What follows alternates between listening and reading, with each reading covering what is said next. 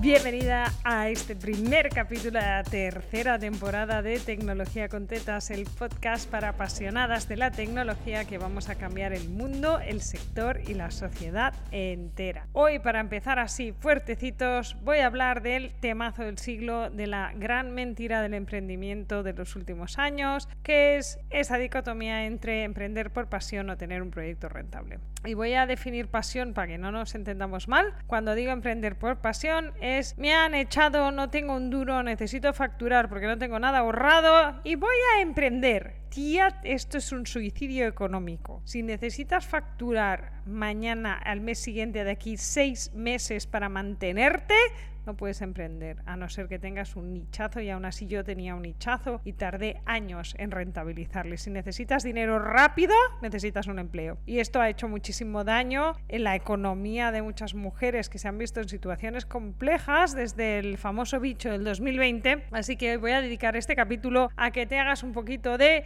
check, auto check para ver si lo que tienes es una pasión fantástica por las cosas tecnológicas o realmente tienes un proyecto para sacar de esto un sueldo. Así que voy al lío, ya sabes que yo hablo de negocios tecnológicos, así que la pasión es siempre por la ruedita de la configuración o por la programación. Si tu pasión es los craft manuales, quizás estarías mejor hablando con Mónica de empresas creadoras y no aquí. Así que si tu pasión son los cacharritos, los jueguitos, eh, la innovación, la programación, la ruedita de configuración y cualquier cosa que acabe en on y que el resto de mortales no entienden un pijo de qué va, estás en casa. Vamos a hablar del tema de cómo convertimos esto en un proyecto rentable y cómo sé si lo estoy haciendo bien. Hace mucho tiempo, yo, esto de emprender me ronda hace mucho, pero me he cagado siempre hasta que llegó este momento, ¿eh? Pero hace como 10 años, algo así, debe hacer, eh, debía ser 2012 o así, hice, hice un máster para directores de sistemas y yo estaba trabajando en una empresa de servicios sociales, director de sistemas, y en el, en el máster había que hacer un proyecto de fin de carrera, bueno, total, que salió un proyecto súper chulo, ¿vale? De detección precoz de brotes esquizofrénicos en adolescentes a través del lenguaje de las redes sociales. Estamos hablando de 2012, no lo olvidas nunca. Esto iba en Facebook, ¿vale? Porque ni, ni Instagram existía. Pero el proyecto era cojonudo, me parecía súper interesante. Total, que me metí en varias aceleradoras, me aceptaron en todas. Yo en ese momento era directora de sistemas, tenía un trabajo fijo con un sueldo puta madre,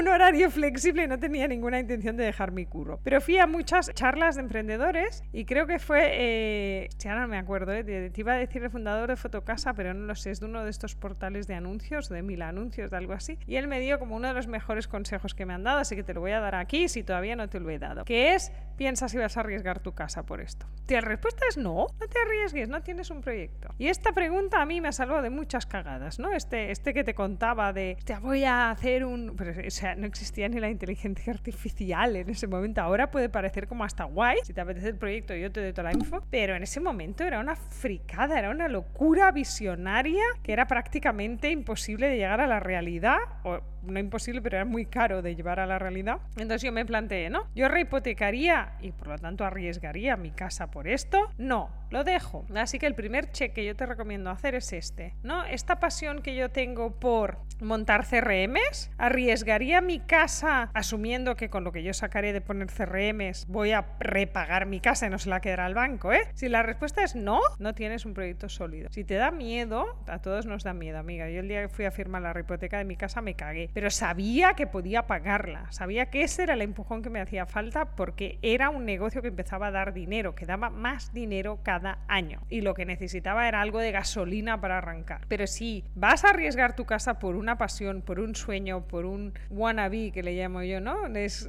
es que yo quiero ser eso, pero no voy a poner toda la carne en el asador, no lo hagas. Este es el primer check. Si no vas a arriesgar tu casa, no lo hagas. Y después es muy importante que tengas claro si vas a comer de esto. Y esto es terrible para las mujeres que emprenden en pareja. ¿No? Porque la pareja normalmente, esto me decía, el primer programador web que tuve, cuando lo conocí, me dijo, joder, acabas de desmontar mi, mi estándar. Y digo, ¿cuál es tu estándar? Dice que detrás de cada emprendedor hay un funcionario, ¿vale? Pues esto. En mi caso yo era autónoma y no había otro sueldo en mi casa, dependía de lo que facturaba, ¿vale? Pero si sigues el estándar, es decir, detrás de todo autónoma hay un sueldo fijo en casa, olvídate de ese sueldo fijo. Esta es mi famosa frase, tienes que hacer presupuestos para poderte separar. Es que es así tienes que poder mantener la casa con lo que vas a ganar. Y te va a salir un número alto que da respeto. Sí, eso es lo que tienes que vender, amiga. Es que si te pones un sueldo súper bajo, unos objetivos súper bajos de vender 500 euros al mes para pagarme mis caprichos, eso no es un negocio, tía. Es que de esos 500, 300 euros tienes que pagar Hacienda, a la seguridad social. Y, el 21% Hacienda no te queda nada. Entonces, tienes un hobby, pero no tienes un negocio. Si tu negocio no puede pagar los gastos de tu casa, seáis los que seáis en casa, en mi casa somos muchos, ¿vale? Hay casas donde solo hay una persona, pues entonces nadie te lo paga, ¿eh? Pero si tu trabajo no puede pagar tus gastos, no tienes un negocio. Si tu trabajo no puede pagar todos los gastos de la casa en caso de que la otra persona no sea funcionaria y le echen, tú tienes que tirar del carro. Entonces, si no va a cubrir gastos totales de tu domicilio, no es un proyecto es una pasión, es un hobby, llámale como quieras, pero no es un proyecto serio de negocio. Y el tercer check, después de lo de la casa y después de poder pagar todos los gastos de la dicha casa, el tercer check que te voy a recomendar es si la pasión que sientes por este tema te ayuda o te obliga o te lleva, llámale como quieras, a superar estos momentos de los inicios. ¿no? Los inicios son jodidos. Esto que te diga, ¿eh? Si tienes que facturar 3.000 euros, tienes que salir a vender ya. Y vender no nos gusta, hermana, ya lo sé.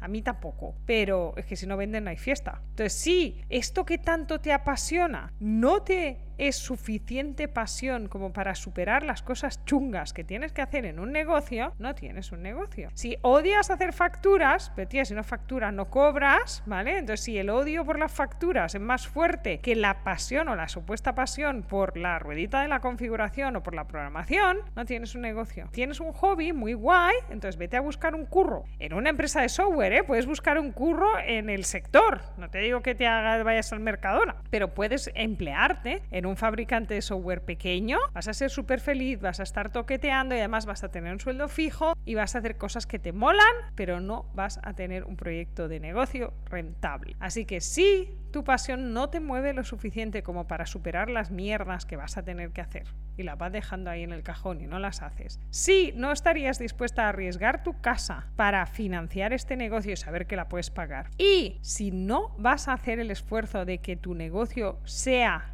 autosuficiente y pague el 100% de los gastos de tu casa, búscate un curro.